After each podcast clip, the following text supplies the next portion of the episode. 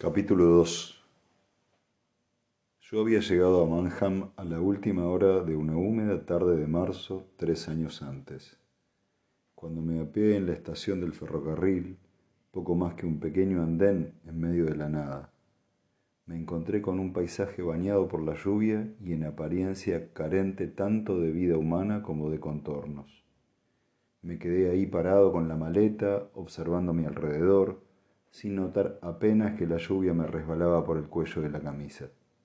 En torno a mí se extendían marismas y pantanos cuya topografía interrumpían tan solo algunas zonas boscosas hacia el horizonte. Era la primera vez que estaba en los Broads y la primera vez que pisaba Norfolk. Todo me resultaba espectacularmente extraño. Observé la vastedad del terreno, inspiré el aire húmedo y frío, y noté que algo en mi interior se sacudía de forma casi imperceptible. Era un paraje inhóspito, pero no era Londres, y con eso bastaba. Nadie había ido a recogerme, no había contratado ningún tipo de transporte desde la estación, no había hecho planes, había, venido, había vendido el coche y el resto de mis cosas sin detenerme a pensar cómo llegar al pueblo. Por entonces todavía me costaba pensar con claridad y de haberlo pensado mi arrogancia urbanita habría dado por hecho que habría taxis, alguna tienda, algo. Pero no había parada de taxis, ni siquiera una cabina telefónica. Por un momento lamenté haberme deshecho del móvil. Luego cogí la maleta y empecé a caminar hacia la carretera. Una vez allí, solo había dos opciones, izquierda o derecha.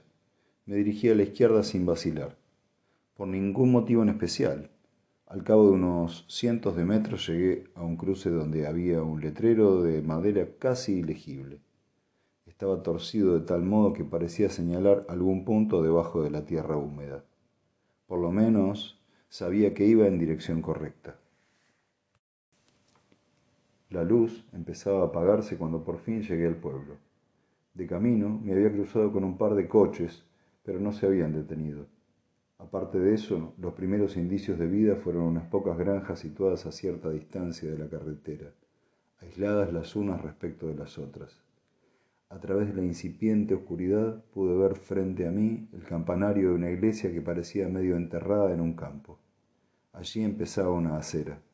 Era estrecha y resbalaba a causa de la lluvia, resbalaba a causa de la lluvia, pero era mejor que el arcén y los setos por los que había caminado desde la estación. Tras un recodo de la carretera apareció el pueblo, oculto casi hasta que uno se daba de bruces con él. La imagen no era precisamente de postal. Estaba demasiado poblado, era demasiado grande para encajar con la imagen de las aldeas de la campiña inglesa.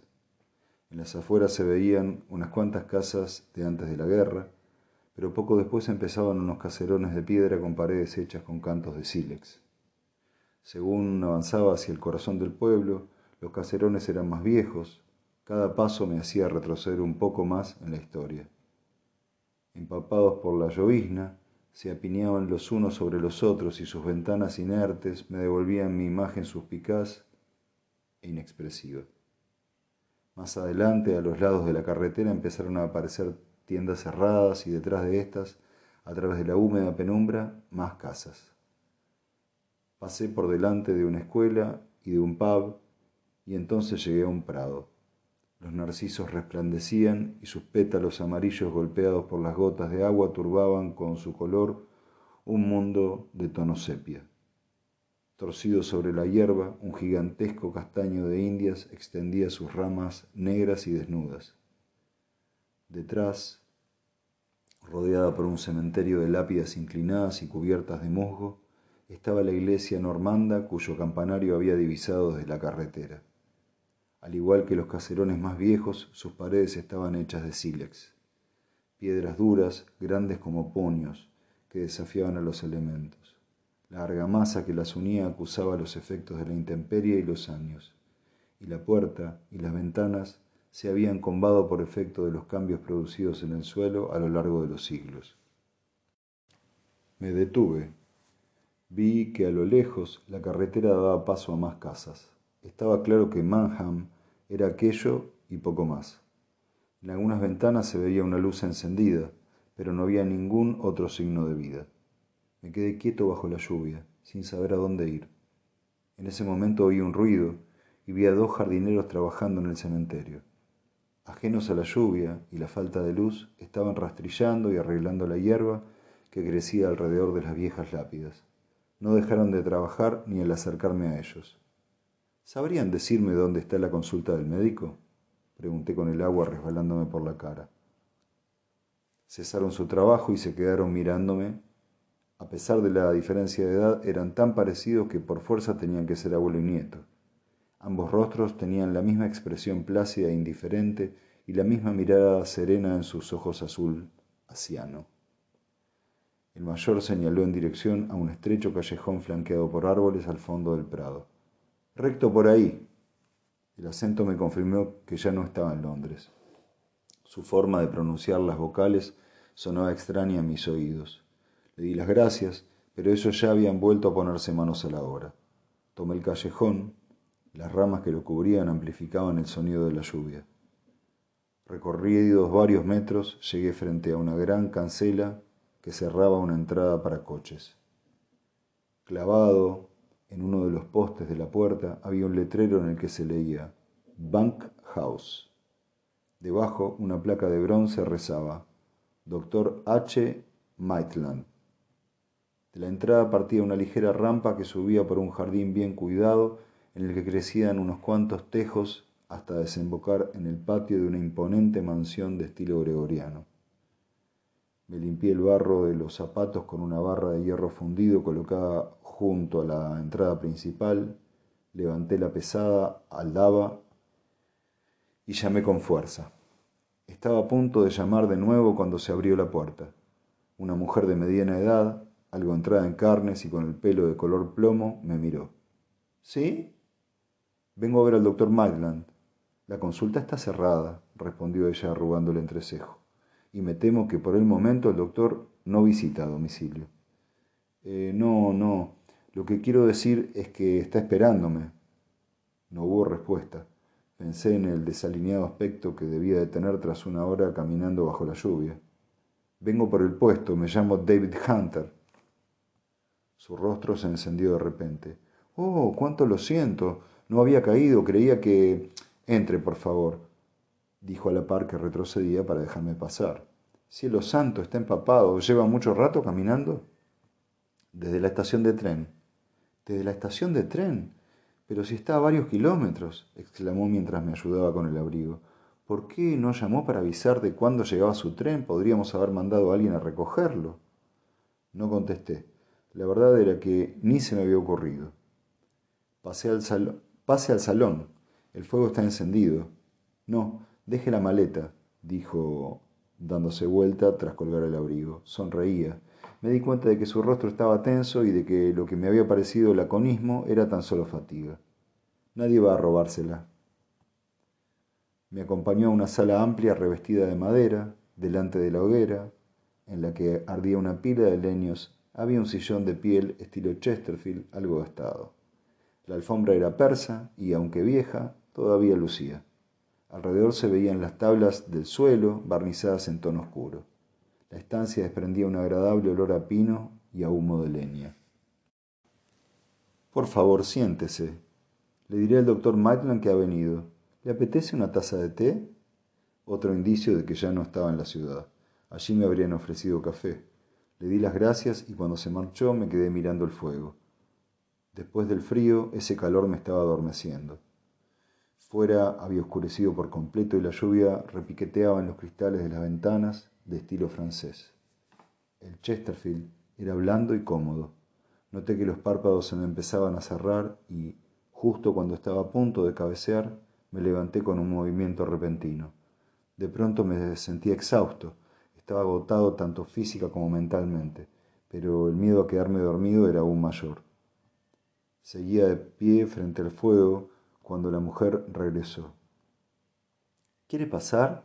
El doctor Maitland está en el estudio. La seguí a través del vestíbulo, nuestros pasos hacían crujir el suelo de madera.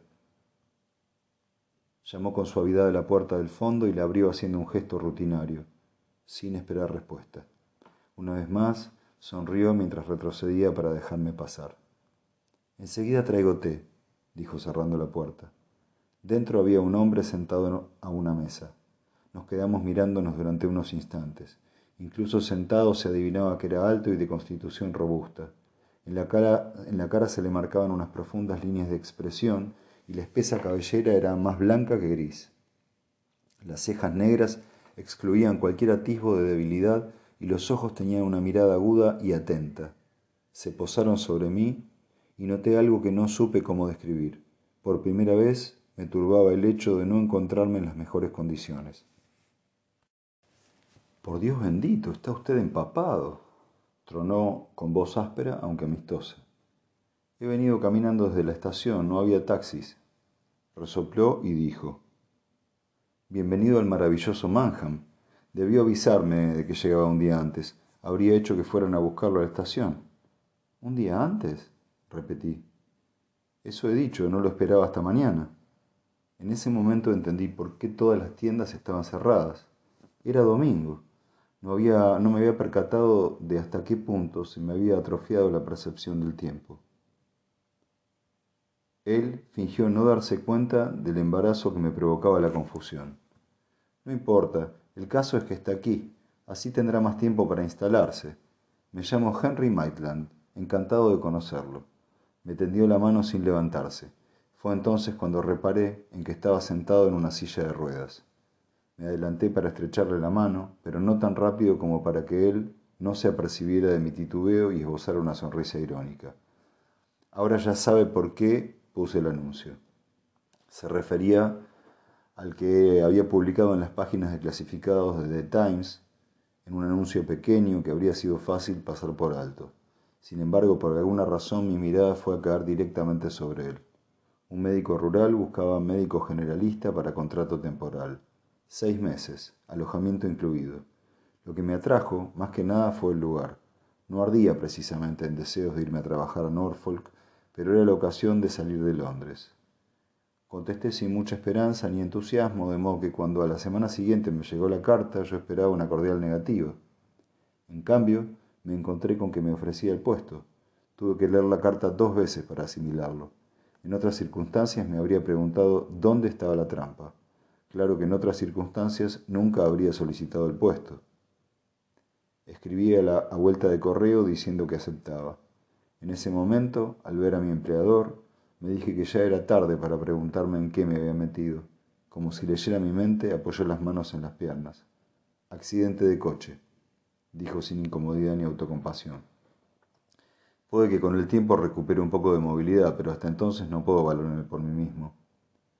He tenido varios suplentes en el último año y pico, pero ya estoy un poco harto. Una cara distinta todas las semanas, eso no le hace bien a nadie. Pronto se dará cuenta de que por aquí la gente no es muy amante de los cambios. Alcanzó la pipa y el tabaco que tenía encima de la mesa. ¿Le molesta que fume? No, si no lo hace. Rió. Buena respuesta, pero yo no soy paciente suyo, no lo olvide. Hizo una pausa mientras acercaba una cerilla a la cazoleta. Bien, dijo mientras aspiraba. Será un gran cambio para alguien acostumbrado a trabajar en la universidad, ¿no es así? Además, esto no tiene nada que ver con Londres, añadió mirándome por encima de la pipa. Esperé a que inquiriera más detalles acerca de mi anterior trabajo, pero no lo hizo.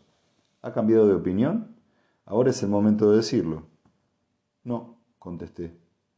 Él asintió satisfecho. Estupendo, pues. Por el momento se instalará aquí. Le diré a Janis que le enseñe su cuarto. Tendremos ocasión de hablar mientras cenamos. Puedo empezar mañana mismo. La consulta abre a las nueve. ¿Puedo preguntarle una cosa? Él me miró enarcando las cejas. ¿Por qué me ha elegido a mí? Llevaba tiempo dándole vueltas, aunque tampoco me angustiaba tanto como para renunciar al puesto. Parecía educado, Tenía buenas calificaciones, excelentes referencias y además estaba dispuesto a venir a trabajar en medio de la nada a cambio de una miseria. Pensaba que antes me haría una entrevista. Hizo un gesto negativo con la pipa que lo dejó envuelto en humo. Las entrevistas llevan tiempo. Yo quería a alguien que pudiera empezar lo antes posible. Me fío de mi intuición. Hablaba con una confianza que encontré tranquilizadora. No fue hasta mucho después, cuando ya no había duda de que me quedaría, que entre risas y whiskies de Malta admitió que yo había sido el único candidato. Pero en ese momento, algo tan obvio ni siquiera se me había pasado por la cabeza. ¿Le dije que no tenía mucha experiencia como médico generalista? ¿Cómo sabe que estoy capacitado? ¿Usted cree que lo está? Me tomé un tiempo antes de contestar. En realidad todavía no me lo había planteado seriamente. Había emprendido el viaje sin pensarlo mucho. Quería escapar de un lugar y una gente cuya presencia se me hacía demasiado dolorosa. Volví a pensar en mi aspecto, un día antes y empapado como una esponja. ¿Es que no te queda ni una pizca de sentido común? Sí, dije. Entonces ya, dijo con severidad, aunque no sin cierta satisfacción. Además, solo es un trabajo temporal, y yo lo supervisaré. Apretó un botón de la mesa, se oyó un timbre a lo lejos, en alguna parte de la casa. Normalmente la cena es a las ocho, siempre y cuando los pacientes lo permitan. Puede descansar hasta entonces. ¿Ha traído su equipaje o lo ha mandado enviar? Lo he traído conmigo, lo he dejado con su esposa. Hizo un gesto de sorpresa y sonrió con una turbación inesperada. Janis es el ama de llaves, dijo. Soy viudo. El calor de la habitación pareció replegarse sobre mí. Haciendo un gesto de asentimiento dije, yo también. Así fue como me convertí en el médico de Manham. Tres años después fui uno de los primeros en oír lo que los hermanos Yates habían descubierto en el bosque de, de Farnham. Como es natural, nadie sabía de quién podía tratarse, por lo menos en ese momento. Dado su estado, los muchachos no eran capaces de decir si el cuerpo pertenecía a un hombre o a una mujer. Ya en su casa, ni siquiera estaban seguros de si estaba desnudo o no. En determinado momento Sam llegó a asegurar que tenía alas, pero luego empezó a dudar y cayó. En el rostro de Neil no había expresión alguna. Fuera lo que fuese, no se parecía a nada con lo que pudieran establecer una semejanza y el recuerdo empezaba a difuminarse.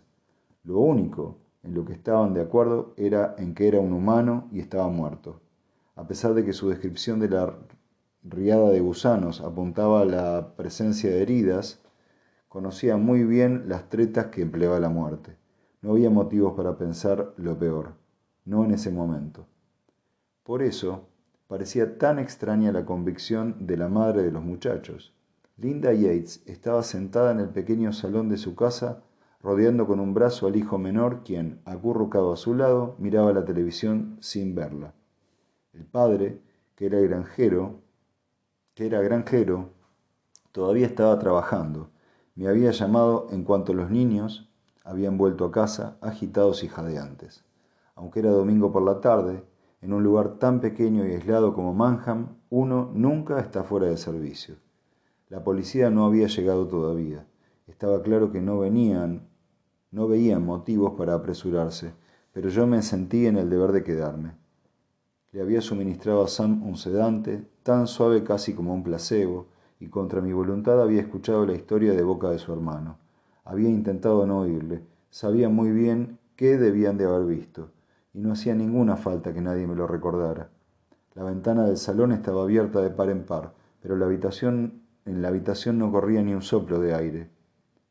Fuera había una luz deslumbrante, casi blanquecina aquella hora de la tarde.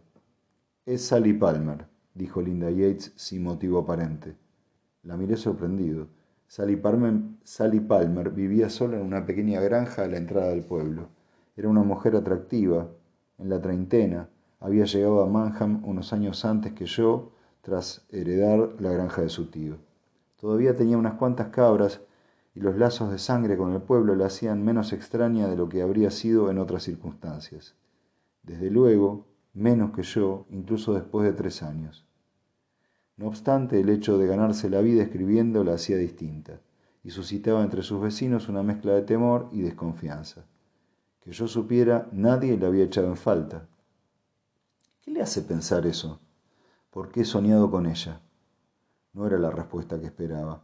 Miré a los niños. Sam estaba más tranquilo y parecía ausente, pero Neil miraba a su madre, y yo pensé que cualquier cosa que dijéramos daría la vuelta al pueblo en cuanto el muchacho saliera de la casa. La madre interpretó mi silencio como un escepticismo. Estaba llorando en una parada de autobús. Yo le preguntaba qué había pasado, pero ella no decía nada. Entonces miré la carretera y cuando me di la vuelta, otra vez había desaparecido. No sabía qué decir. Si soñamos es por algo, continuó. Y ahora ha pasado esto.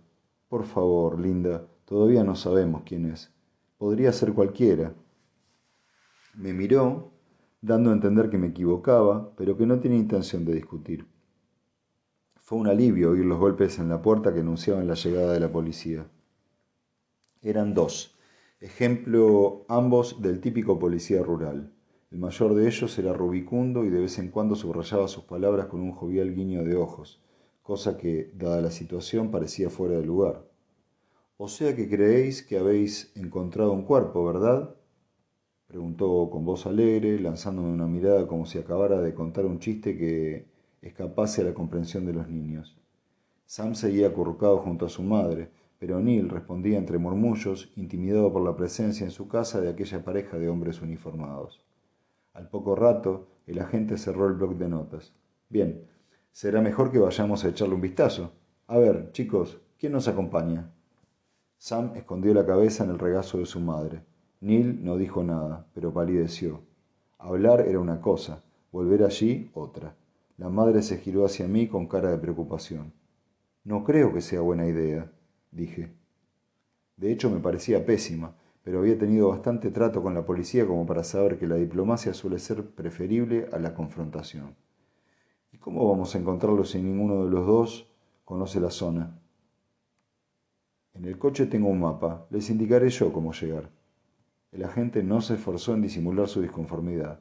Salimos, entrecerrando los ojos a causa del repentino resplandor. La casa estaba al final de una fila de pequeñas viviendas de piedra y teníamos los coches aparcados en la misma calle. Saqué el mapa de mi Land Rover y lo desplegué sobre el capó. La superficie metálica estaba caliente por el sol. Queda unos cuatro kilómetros y medio. Hay que ir en coche hasta aquí y luego seguir a pie por los pantanos hasta el bosque. Por lo que dicen, el cuerpo tiene que estar por aquí. Señalé una zona del mapa. Tengo una mejor idea. Si no quiere que nos acompañen los chicos, ¿por qué no nos acompaña usted? gruñó el policía forzando una sonrisa. Parece conocer el terreno. Por su cara vi que no dejaría alternativa, así que les dije que me siguieran y arrancamos. El habitáculo del viejo Land Rover olía a plástico caliente. Bajé el cristal de las ventanillas cuanto pude. El volante me quemaba las manos. Cuando vi que tenían los nudillos de color blanco, hice un esfuerzo por relajarme. La carretera era estrecha y sinuosa, pero no íbamos lejos. Aparqué en un semicírculo de tierra lleno de rodajas, rodadas, dejando la puerta del acompañante a poca distancia de los setos. El coche patrulla se detuvo detrás de mí. La pareja de agentes se apeó y el mayor se subió los pantalones por encima de la barriga. El más joven, quemado por el sol y con la piel irritada tras el afeitado, se quedó detrás. Hay una pista que atraviesa el pantano, le dije. Los acompañaré hasta el bosque. Luego no tienen más que seguirla. He de estar a un centenar de Ha de estar a un centenar de metros. El mayor se enjugó el sudor de la frente. Las axilas de su camisa blanca estaban húmedas y desprendían un olor acre. Miró hacia el bosque distante con los ojos entrecerrados y sacudió la cabeza. Hace demasiado calor. ¿No quiere enseñarnos dónde cree usted que es? Su tono era entre serio y burlón. Una vez en el bosque su intuición era tan buena como la mía. Basta con buscar los gusanos. El joven se echó a reír, pero dejó de hacerlo cuando el otro le lanzó una mirada torva. De todos modos, ¿no debería encargarse un equipo de forenses? pregunté. No creo que les haga mucha gracia que los molestemos por un ciervo putrefacto, bramó, porque siempre acaba haciendo algo así. Los chicos no opinan lo mismo. Entonces supongo que lo mejor será que lo vea por mí mismo, si no le importa. Y girándose hacia su compañero añadió, Vamos, acabemos de una vez. Pasaron por una abertura entre los setos y echaron a andar en dirección al bosque. No me habían pedido que esperara, y yo no veía necesidad de quedarme allí. Los había llevado hasta el lugar, el resto era asunto suyo. Sin embargo, no me marché. Volví al Land Rover y saqué una botella de agua de debajo del asiento. Estaba tibia, pero tenía la boca seca. Me puse las gafas de sol y mirando hacia el bosque al que se dirigían los agentes me apoyé en el guardabarros lleno de polvo. El pantano los ocultaba a mi vista. El calor hacía que el aire pareciera vaporoso, metálico, y no dejaba de oírse el zumbar de los insectos. Pasaron un par de libélulas. Di otro trago de agua y miré el reloj. Ese día no tenía consulta, pero había cosas mejores que hacer que quedarse en un arcén esperando a ver qué encontraban ese par de policías. Probablemente tuvieran razón y lo que los niños habían visto fuera tan solo un animal muerto. La imaginación y el miedo habrían hecho lo demás. Aún así, no me marché. Poco después vi regresar a los dos hombres. Sus camisas blancas destacaban en medio del color verde amarillento de la hierba. Antes de que llegaran advertí que estaban pálidos. El más joven lucía una mancha de vómito, todavía fresca, pero no parecía haberse dado cuenta. Sin decir nada, le tendí la botella de agua. La cogió mirándome agradecido. El mayor no se atrevía a mirarme. No había ni una señal dentro del maldito bosque, masculló dirigiéndose al coche. Intentaba, intentaba mostrarse bronco como antes, pero no lo conseguía. Entonces no era un ciervo, dije. Él clavó en mí una mirada sombría. Creo que ya no lo necesitamos. Esperó a que me subiera el Land Rover para llamar. Cuando arranqué tenía la radio en la mano. El otro agente se miraba a los pies con la botella de agua colgando de la mano. Volví a la consulta. Mil pensamientos bullían en mi mente pero había levantado un muro que los mantenía a raya como moscas atrapadas tras una malla. Me esforzaba por no pensar en nada, pero las moscas murmuraban su mensaje en mi subconsciente. Llegué al desvío que había de llevarme al pueblo y a la consulta. Me, me disponía a poner el intermitente, pero no llegué a hacerlo. Sin pensarlo siquiera, tomé una decisión que alteraría el rumbo de las semanas siguientes, una decisión que cambiaría mi vida y la de otras personas. Seguí adelante, hacia la granja de Sally Palmer.